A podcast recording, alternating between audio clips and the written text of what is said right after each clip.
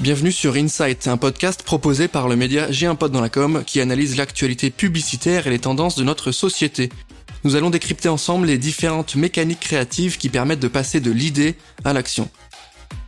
Et dans ce nouvel épisode, on va parler marketing d'influence, on va essayer de se projeter un petit peu sur les années qui arrivent, on va essayer de comprendre ensemble les évolutions, les besoins du marché, les besoins des consommateurs et les nouvelles envies aussi des créateurs qui sont euh, de plus en plus nombreux, on l'a vu autour du monde. Pour m'accompagner aujourd'hui, je reçois Stéphane Bouillet qui est CEO de l'agence Influence for You.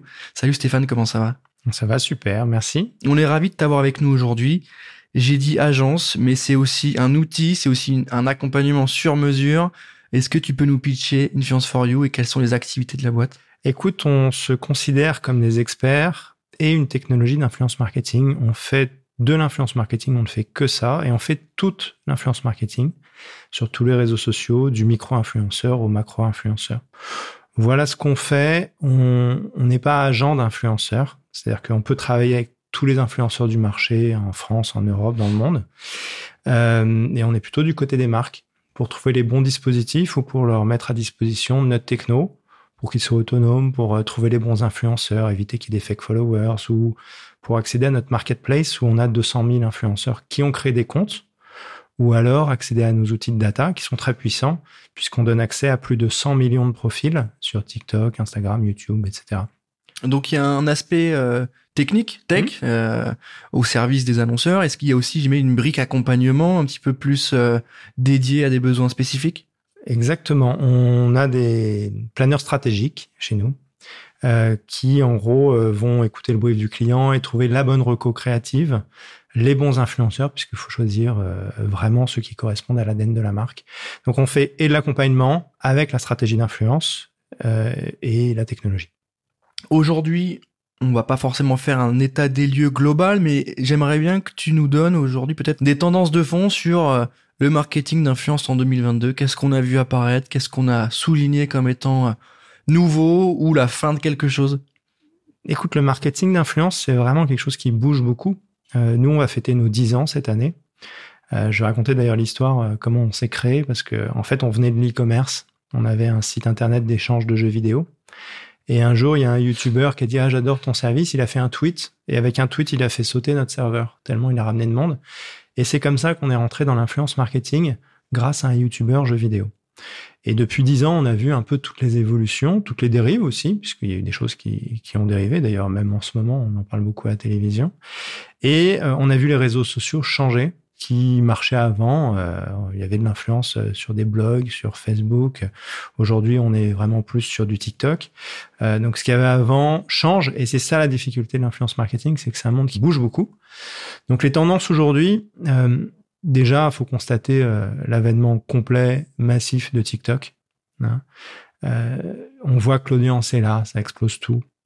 Ce qui est intéressant, c'est que ça change le paradigme des influenceurs. C'est-à-dire qu'avant, un influenceur, c'était quelqu'un qui avait une grosse communauté, qui postait sur Instagram, sur euh, YouTube, et il crée sa communauté peu à peu. Aujourd'hui, on voit des TikTokers qui euh, passent en six mois de zéro à un million d'abonnés, et donc on est vraiment beaucoup plus sur du contenu. On a aussi des choses euh, autour de, de comment dire, un revival des communautés comme on avait avant les forums. Aujourd'hui, c'est du Discord. Mm.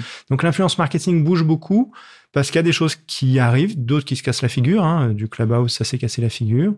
Euh, réciproquement, les podcasts sont très présents et, et montent beaucoup. Donc on, on, est sur, en 2022, sur une influence marketing qui à la fois est extrêmement mouvante et en même temps qui a la, la chance de se professionnaliser. On voit que aujourd'hui les relations avec les marques sont beaucoup plus normées. Euh, on avait il y a quelques années des problèmes de fake followers, par exemple tout ça c'est terminé. Euh, on avait des problèmes de transparence où les influenceurs ne disaient pas qu'ils faisaient des opérations sponsorisées. Aujourd'hui, c'est en train de se régler. On y travaille beaucoup avec la RPP. Donc on va dire, pour résumer 2022, hein, c'est un monde de l'influence qui bouge mm. beaucoup grâce aux réseaux sociaux et aussi parce que les réseaux sociaux font une guerre au talent. Donc ils, font des fonctionnalités pour les influenceurs. Donc ils essaient de les capter chez eux. Mm. Pinterest aussi lance des fonctionnalités pour les influenceurs. Les Snap aussi a lancé un format, enfin de plus en plus de data avec un petit dashboard, etc. Exactement. Donc les réseaux sociaux ont compris que les influenceurs étaient leurs amis, qui pouvaient gagner de l'argent aussi indépendamment de la pub, même s'ils en reversent d'ailleurs de plus en plus.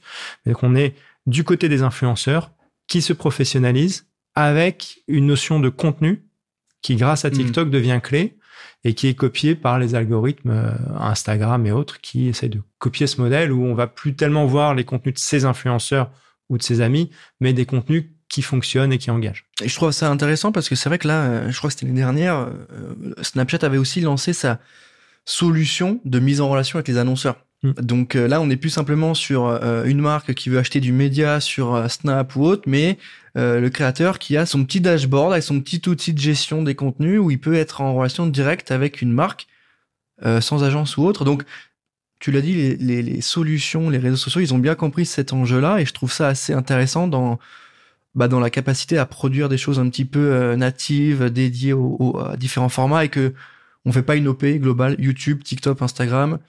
Là, c'est plutôt, bah, on va choper un influenceur qui est sur Snap, il va créer son contenu pour Snap avec des clients qui viennent le voir parce qu'il est sur Snap. Je trouve ça intéressant. Merci pour ce petit état des lieux. Euh, moi, il y a un sujet qui m'intéresse mmh. beaucoup et c'est un peu votre fer de lance, c'est la data c'est les outils de mesure, c'est les outils qui vont être euh, là pour dire oui, non, ma campagne a marché. Euh, historiquement, ça a changé, mais historiquement, l'influence marketing était très basée sur des objectifs marketing d'image, de notoriété et de présence à l'esprit. Aujourd'hui, de plus en plus, on arrive sur des sujets de euh, conversion de plus en plus. Donc, il y a toujours l'image, mais on va être sur des trucs plus dédiés au trafic, au, au clic, à la data. La data, elle est corrélée, elle est liée au marketing d'influence, c'est une évolution à prendre en compte. Vous, comment vous considérez ça? Qu'est-ce que vous apportez euh, aux annonceurs? Et surtout, euh, quel type de data vous donnez? Quel type de data il faut regarder? Les engagements, les clics, les likes? Qu'est-ce que ça veut dire? C'est une bonne question, parce que euh, réciproquement, on a aussi des marques qui se lancent avec des influenceurs et qui se plantent complètement. Donc l'influence marketing n'est pas la panacée pour toutes les marques qui veulent se lancer. Euh, on a fait une étude récemment qui est sortie cet été, hein, où on a interrogé 50 euh, responsables marketing et en agence pour leur demander quels étaient les leviers les plus efficaces. Il y avait une, douzaine de leviers, la télévision, l'email, le SEO, etc., et l'influence marketing, et euh, une quinzaine d'objectifs de communication rajeunir sa cible, faire des ventes, faire du trafic et autres. Et dans le cadre de cette étude, on voyait que globalement, l'influence marketing était le média le plus complet parmi tous les médias. Donc on voit que c'est un média qui intéresse, qui plaît tous les responsables marketing. Maintenant, euh, on est rentré dans le détail et ce que tu évoquais est très juste, c'est-à-dire que l'influence marketing est un média avant tout pour créer de l'engagement, développer les communautés, faire de la notoriété. C'est pas le meilleur média pour faire des ventes, clairement.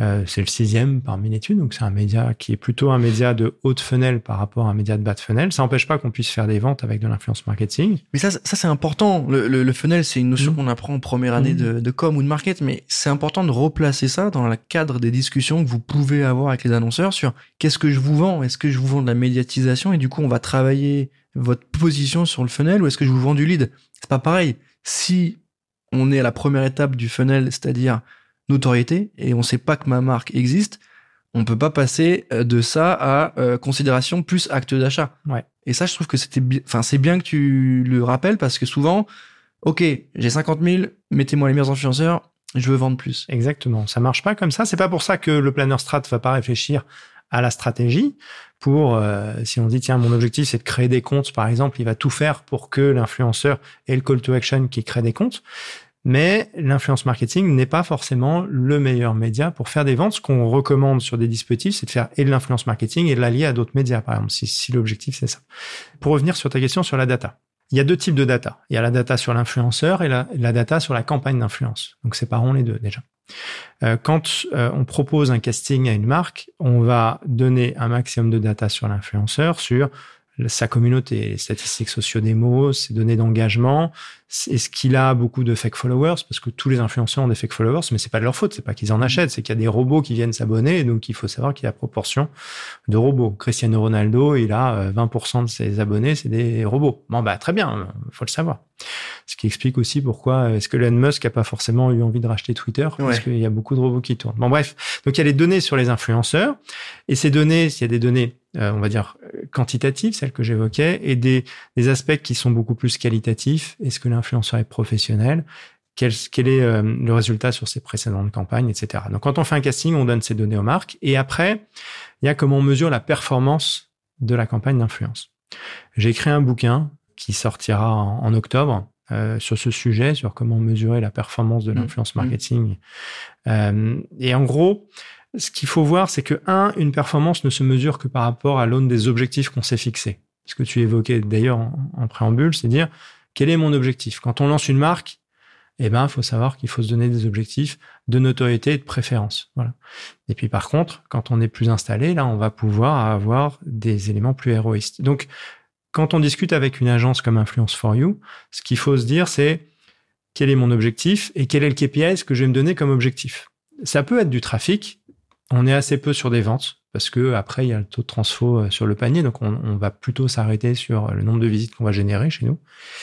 Et puis après, quand on va faire la campagne, on va simplement dire est-ce qu'on a répondu à cet objectif? Est-ce que c'était d'augmenter le nombre de followers? Est-ce que c'était euh, de développer l'engagement, etc. Ou est-ce qu'on l'a pas atteint et pourquoi? Donc c'est comme ça qu'on mesure la performance. Faut pas juste se dire l'influence marketing, on va mesurer les ventes. En plus, ce qu'il faut voir, c'est qu'il y a deux types de marques. Il y a les marques distributrices et les marques fabricantes. Les marques fabricantes, bah, on peut pas mesurer les ventes. On n'a pas l'étiquette caisse, etc. Donc là, si on veut vraiment mesurer la performance au-delà des indicateurs classiques que j'évoquais tout à l'heure, on peut faire des études pré- et post-test donc on, soumet euh, des questions à un panel qui a été touché par l'influenceur et, les mêmes à un panel qui n'a pas été touché. On regarde la différence et on se dit, j'ai augmenté de 50% ma préférence de marque. Voilà, ça c'est les marques fabricantes. Les marques distributrices, on va pouvoir traquer les ventes, mais là on a fait des études dessus et on se dit, je compare mon coût d'acquisition Google avec mon coût d'acquisition euh, influence et je vois que j'ai un écart et il est à la faveur de Google. Ok. Maintenant, si on dit ça, on va faire que du Google Ads, par exemple, qui est un média qui est plus performant sur la vente. Mais l'influence marketing, c'est plus que la génération de trafic, c'est la création de contenu que vous n'avez pas à payer, puisque c'est l'influenceur qui le fait. C'est le développement de notoriété, le développement d'engagement. C'est aussi des visites, mais dont beaucoup sont pas traqués. Quand vous faites un post sur TikTok, il n'y a pas moyen de faire mmh. un, de traquer quand c'est du contenu natif. On peut le faire sur la pub, mais pas du natif, etc. Donc on a fait des études qui montraient que si on voulait comparer l'influence marketing par rapport à d'autres leviers médias, il faudrait diviser le budget par quatre de l'influence marketing, calculer son coût d'acquisition et dire, bon, bah, tiens, mon coût d'acquisition Google, il est de 30 euros, par exemple. Mon coût d'acquisition d'influence marketing, il est de 25 euh, euros parce que j'ai divisé par quatre mon budget dans ma formule. Je compare et puis, donc, on va dire, on va continuer à faire hmm. l'influence marketing pour avoir ce levier sur les ventes. Donc tout ça, c'est ce que j'ai analysé et ce que j'ai présenté dans le livre qui sort en octobre euh, sur l'analyse de la performance des campagnes d'influence. C'est une approche du coup data-driven, comme on aime à l'appeler, c'est-à-dire que c'est euh, c'est en partie euh, ces éléments-là qui vont amener les réflexions, les choix des influenceurs, les analyses de la performance aussi, c'est ça qui va intéresser les annonceurs. Euh, et aussi, tu l'as bien rappelé, que ça peut être aussi une brique d'un plan marketing global et que du coup, ne considérons pas que faire une OP d'influence euh, à tant d'euros égale euh, faire du print ou faire de la télé. Ou c'est important de rappeler que oui, comme tu dis, ça reste une brique. En tout cas, c'est un élément en plus. il faut comparer. Ça se trouve, ton produit marchera beaucoup mieux si vous faites du bon SEO et du bon article sponsor sur des sites. Et inversement, peut-être que non, toi, il faut que tu ailles bosser avec tel influenceur, tel créateur. Donc, je trouve intéressant de re mettre en avant la capacité de conseil que vous pouvez avoir et surtout de recommandations. Parce qu'on peut se demander parfois pourquoi les agences elles sont là, qu'est-ce qu'ils font, quelle est leur plus-value, je peux contacter l'influenceur en direct. On verra que c'est plus compliqué que ça, mais, mais je trouve que c'est bien de réassurer sur la capacité à mesurer, proposer, analyser et peut-être pivoter améliorer ensuite.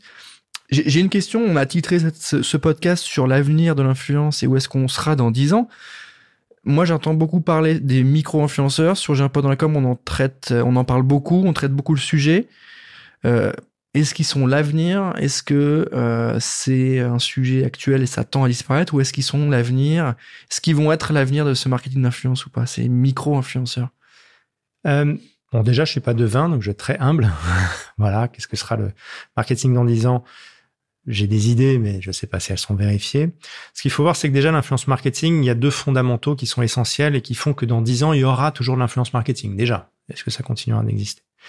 Le premier, c'est que les réseaux sociaux sont toujours là, avec des créateurs de contenu. Donc nécessairement, qui dit créateur de contenu dit influenceur. Je parle pas d'influenceurs de la télé-réalité. Pour moi, c'est pas des influenceurs. Là, je parle vraiment de créateurs de contenu. Deuxièmement, c'est quoi la communication d'influence? C'est le bouche à oreille Simplement, il est industrialisé par les réseaux sociaux. C'est ça qui est intéressant. D'ailleurs, le, fondateur de la publicité, euh, Bill Bernac, le fondateur de DDB, disait euh, le bouche à oreille est le meilleur des médias. Bon bah donc nous on fait de l'influence marketing qui est, euh, on va dire, le, grand frère du, du bouche à oreille aujourd'hui ou le petit frère, si on le prend dans l'autre sens. donc dans dix ans, pour moi, il y aura toujours de l'influence marketing. Quels seront les réseaux sociaux dans dix ans? Je sais pas. Euh, TikTok, euh, a priori, euh, est en pleine explosion, continuera d'évoluer, mais on avait parlé de Clubhouse, on avait parlé de ce type de réseaux qui se sont cassés la figure. Donc sans doute qu'il y en aura d'autres, on ne sait pas. Je parlais tout à l'heure du vrai changement de paradigme de l'influence marketing, qui est l'influenceur, il cherche à développer sa communauté d'une façon massive. Et ça, c'est en train de changer avec TikTok, avec Discord, avec ce type de réseau. Donc peut-être que l'influence marketing sera plus orientée sur des créateurs de micro-contenu et donc ça rejoint ce que tu dis sur la micro-influence. Donc je pense qu'effectivement l'influence marketing à travers les micro-influenceurs sera de plus en plus présent demain euh, sur des réseaux sociaux qui vont changer, qui sont en train de changer. Euh, le problème des micro-influenceurs, c'est que bah en fait on a un problème de reach un, micro-influenceur qui a 10 000 abonnés, si vous passez 10 euh, heures à discuter avec lui de votre brief, etc., c'est pas rentable. Donc, lié à la micro-influence, ça n'est possible que s'il y a des outils qui vont et apporter de la data et industrialiser les process. Et nous, c'est notre vision, puisque on, s'est lancé depuis 2015 sur cette plateforme de micro-influence qui permet de faire des campagnes sur LinkedIn, Instagram, Pinterest, YouTube, etc. Euh, et, voilà, c'est notre vision, c'est d'être agnostique aux réseaux sociaux, mais euh, permettre d'atteindre aussi bien les top influenceurs que les micro-influenceurs. on croit beaucoup aux micro. Moi, j'ai une question. Euh, demain, je suis annonceur. bon, tu, tu m'as répondu. Tu as répondu. clé en main, standardisation, automatisation. Demain, j'ai envie de faire de l'influence. c'est quoi le billet d'entrée pour bosser avec vous? Demain, j'ai envie de me lancer. Tu m'as convaincu. Comment on fait? Est-ce qu'il y, y, a un billet d'entrée? Est-ce qu'il y a une dépenses euh, minimales euh? chez nous, alors, il y a deux types de prestations. Pour faire simple, hein, si tu veux une recommandation stratégique et travailler avec des top influenceurs, on commence à 20 000 euros sur des opérations et ça peut chiffrer un million d'euros. Euh, on a des clients qui investissent énormément d'influence marketing parce qu'ils savent que c'est là où il faut trouver les cibles et c'est là où c'est le plus efficace pour eux. Maintenant, si je suis une start-up que j'ai pas 20 000 euros à dépenser sur une opération, euh, on met à disposition nos outils. On a un pack start-up, par exemple, euh, qui commence aux alentours de 500 euros par mois et qui permet de faire autant de campagnes que vous voulez sur autant de réseaux sociaux, d'atteindre cette marketplace. Euh, et, et, après, c'est à vous de trouver le bon brief, mais on vous aide aussi sur ce sujet. Euh, en vous apportant des idées pour créer vous-même vos campagnes d'influence. Donc en gros, le ticket d'entrée est très faible. Si vous voulez faire la pub à la télé, c'est très élevé. Donc euh, retenez ces quelques centaines d'euros et l'huile de coude si vous êtes une start-up. Oui, c'est ça. C'est mais je trouve que la solution, la porte de sortie, elle est bien parce qu'en fait, est-ce que je veux un accompagnement sur mesure global qui nécessite un coût, comme quand tu prends un cabinet de conseil, ouais, tu, tu mets l'argent. Et si un peu moins de budget, bah t'as quand même la solution de faire le boulot, mmh. euh, être peut-être un peu moins accompagné, etc. Mais au moins tu as des outils pour le faire et c'est une offre startup, hein, tu l'as appelé comme ça, et c'est plutôt malin parce qu'au final, c'est un marché qu'il faut adresser parce que c'est eux qui ont des besoins mmh. euh, de développement rapide, de notoriété, etc. L'avantage aussi pour une startup de travailler avec des influenceurs, c'est de comprendre aussi le retour client parce qu'un influenceur, c'est aussi un consommateur. Et donc, euh, en étant en direct avec eux, on peut aussi améliorer son produit et d'être dans une boucle, un cercle vertueux. Mmh j'améliore mon produit, j'améliore ma communication, je suis en relation avec les influenceurs qui grandissent aussi avec moi. Il y a beaucoup de startups qui se sont créées. D'ailleurs, on voit les modèles sur les DNVB. Euh, ils ont deux leviers. Hein. C'est je suis présent sur les médias sociaux et je développe ma communauté sur les réseaux. Je suis présent avec les influenceurs, comme ça ma marque est vue. Et l'un et l'autre se renforcent. Les influenceurs voient ce qui se passe sur les réseaux sociaux, apprécient, et les réseaux sociaux de la marque profitent des influenceurs en partageant les contenus. Donc euh, c'est un modèle qui est pour des startups euh, très bénéfique. Et puis il y a un côté un petit peu euh, avec les influenceurs et comme tu parles des des, ouais, des pure players, des marques qui naissent en ligne, de, de build public où on raconte un peu notre histoire et du coup on amène les influenceurs avec nous, on les fait découvrir. Et du coup les influenceurs ils sont dans un état d'esprit un peu différent. Ah, c'est une boîte que j'ai découvert, ils se sont lancés, donc on a fait une première collab ensemble, ils sont ultra bien. Et je trouve, il y a un côté un peu, on grandit ensemble, comme tu l'as dit, et ça peut amener aussi une forme d'engagement de la part des influenceurs qui vont être amenés à choisir tel ou tel type de boîte. Je vais te poser la question, ce sera la dernière de cet épisode, sur les influenceurs engagés. Est-ce qu'aujourd'hui tu sens une mouvance? Est-ce que tu les sens plus concernés par la typologie d'annonceurs avec lesquels ils vont bosser, sur les sujets qu'ils vont traiter, sur la manière de le faire? Extrêmement. Voilà. Euh, c'est des vrais sujets et c'est des vrais sujets qui sont aussi fortement poussés par la communauté et qui font que euh, l'influenceur n'a plus le droit à l'erreur. Euh, là, il y a eu The Event, par exemple. Il y a eu une polémique sur un influenceur qui voulait défendre des causes environnementales et qui, en gros, fallait faire des actions et dont pas mal sont faites en prenant l'avion. On voit que c'est orthogonal. Donc, ça nécessite, parce qu'il y a cette pression de la communauté, de l'influenceur, de réfléchir aux actions qu'on veut faire. Et donc, finalement, ça va dans le bon sens. C'est un cercle vertueux d'avoir et les communautés et les influenceurs aussi qui vont parler de belles causes. Nous, la campagne dont on est le plus fier, c'est une campagne sur laquelle on a eu 12 prix euh, qu'on a fait il y a deux ans euh, pour lutter contre les féminicides qu'on a fait avec euh, ONU Femmes.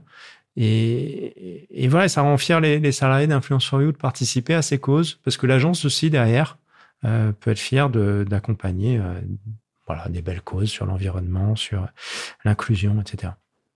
C'était ma dernière question. Je, je trouve qu'elle était essentielle dans la mesure où on voit des profils évoluer et surtout on, les voit grandir. Il y a des, des youtubeurs ou des, des, jeunes sur Insta qui, qui ont grandi depuis 4, 5, 6 ans et qui maintenant euh, choisissent mieux leur collab ou en tout cas font des trucs un peu plus euh, travaillés, des trucs où ils recherchent plus de sens peut-être, donc moins de projets euh, sponsors, mais peut-être des plus gros, des plus travaillés, ou à l'inverse des plus petits mais qui ont un peu moins d'argent mais qui font des trucs super intéressants et qui donnent une liberté de ton de dingue. Donc je trouve ça assez intéressant d'avoir cet aspect un petit peu engagement. On l'a un peu à toutes les sauces, mais là, pour le coup, sur certains types d'influenceurs, on voit qu'il y a cette prise de conscience. Et, pour euh, finir aussi, on travaille beaucoup avec la RPP sur euh, comment est-ce qu'un influenceur peut parler de produits euh, qui sont, on va dire, un peu plus écologiques, sans aller trop loin. Par exemple, on peut pas dire qu'un produit est bon pour la planète. Un produit est forcément mauvais pour la mm. planète, sauf si c'est une pomme parce que il y a du transport, il y a etc. Et donc il faut que les influenceurs comprennent que leurs mots veulent dire quelque chose. Ils ont des communautés et pour ça on, on les aide euh, à s'éduquer sur euh, ces lotions, sur la cosmétique, sur l'environnement, sur la, la bouffe, euh, l'alcool bien sûr, le jeu les et bien sûr la transparence. les verbatims, ouais, c'est ça, c'est pas bon pour l'environnement, mais ça respecte l'environnement sur certains process. Donc mm. c'est comme la pub classique hein, au final, hein, les situations avec l'alcool, avec les, les bah, nourritures. les influenceurs sont soumis aux mêmes règles. Simplement, bah, c'est pas des professionnels au début et il faut qu'ils apprennent à se mm. professionnaliser. C'est pour ça qu'on soutient beaucoup le, le certificat euh, de la oui, euh, et qu'on encourage les influenceurs à les suivre. Certificat euh, qui est donné aux influenceurs. Euh, qui les valide entre guillemets, c'est une sorte de label qui mm. valide le fait qu'ils sont ils suivent une formation en gros aptes et en tout cas qui sont conscients. Voilà. Exactement. Et je pense que c'est les marques qui vont aller regarder ça aussi. Mm. Donc c'est un bon, un bon indicateur de est-ce qu'il fait bon travailler avec cet influenceur-là? Euh, Stéphane, merci à toi d'avoir pris le temps beaucoup, Valentin. de répondre à mes questions. C'était hyper complet. J'ai trouvé ça hyper intéressant dans l'aspect un petit peu projection, mais aussi très orienté data. Euh, et ça casse un peu certains préjugés sur ah c'est bien pour l'image, ah c'est cool, mais on peut pas trop traquer, c'est cool. Non, on peut traquer, on peut, mesurer. Traquer, on peut comparer, on peut améliorer, on peut avoir des choses héroïstes, on peut avoir des choses complètes tant que on a des objectifs clairs comme tu le disais au début et j'ai trouvé ça vraiment utile de réassurer là-dessus. Merci Stéphane, merci à tous de nous avoir écoutés. Je rappelle que vous pouvez mettre 5 étoiles sur Apple Podcast, c'est toujours bon pour le référencement et moi je vous dis à très bientôt pour un nouvel épisode.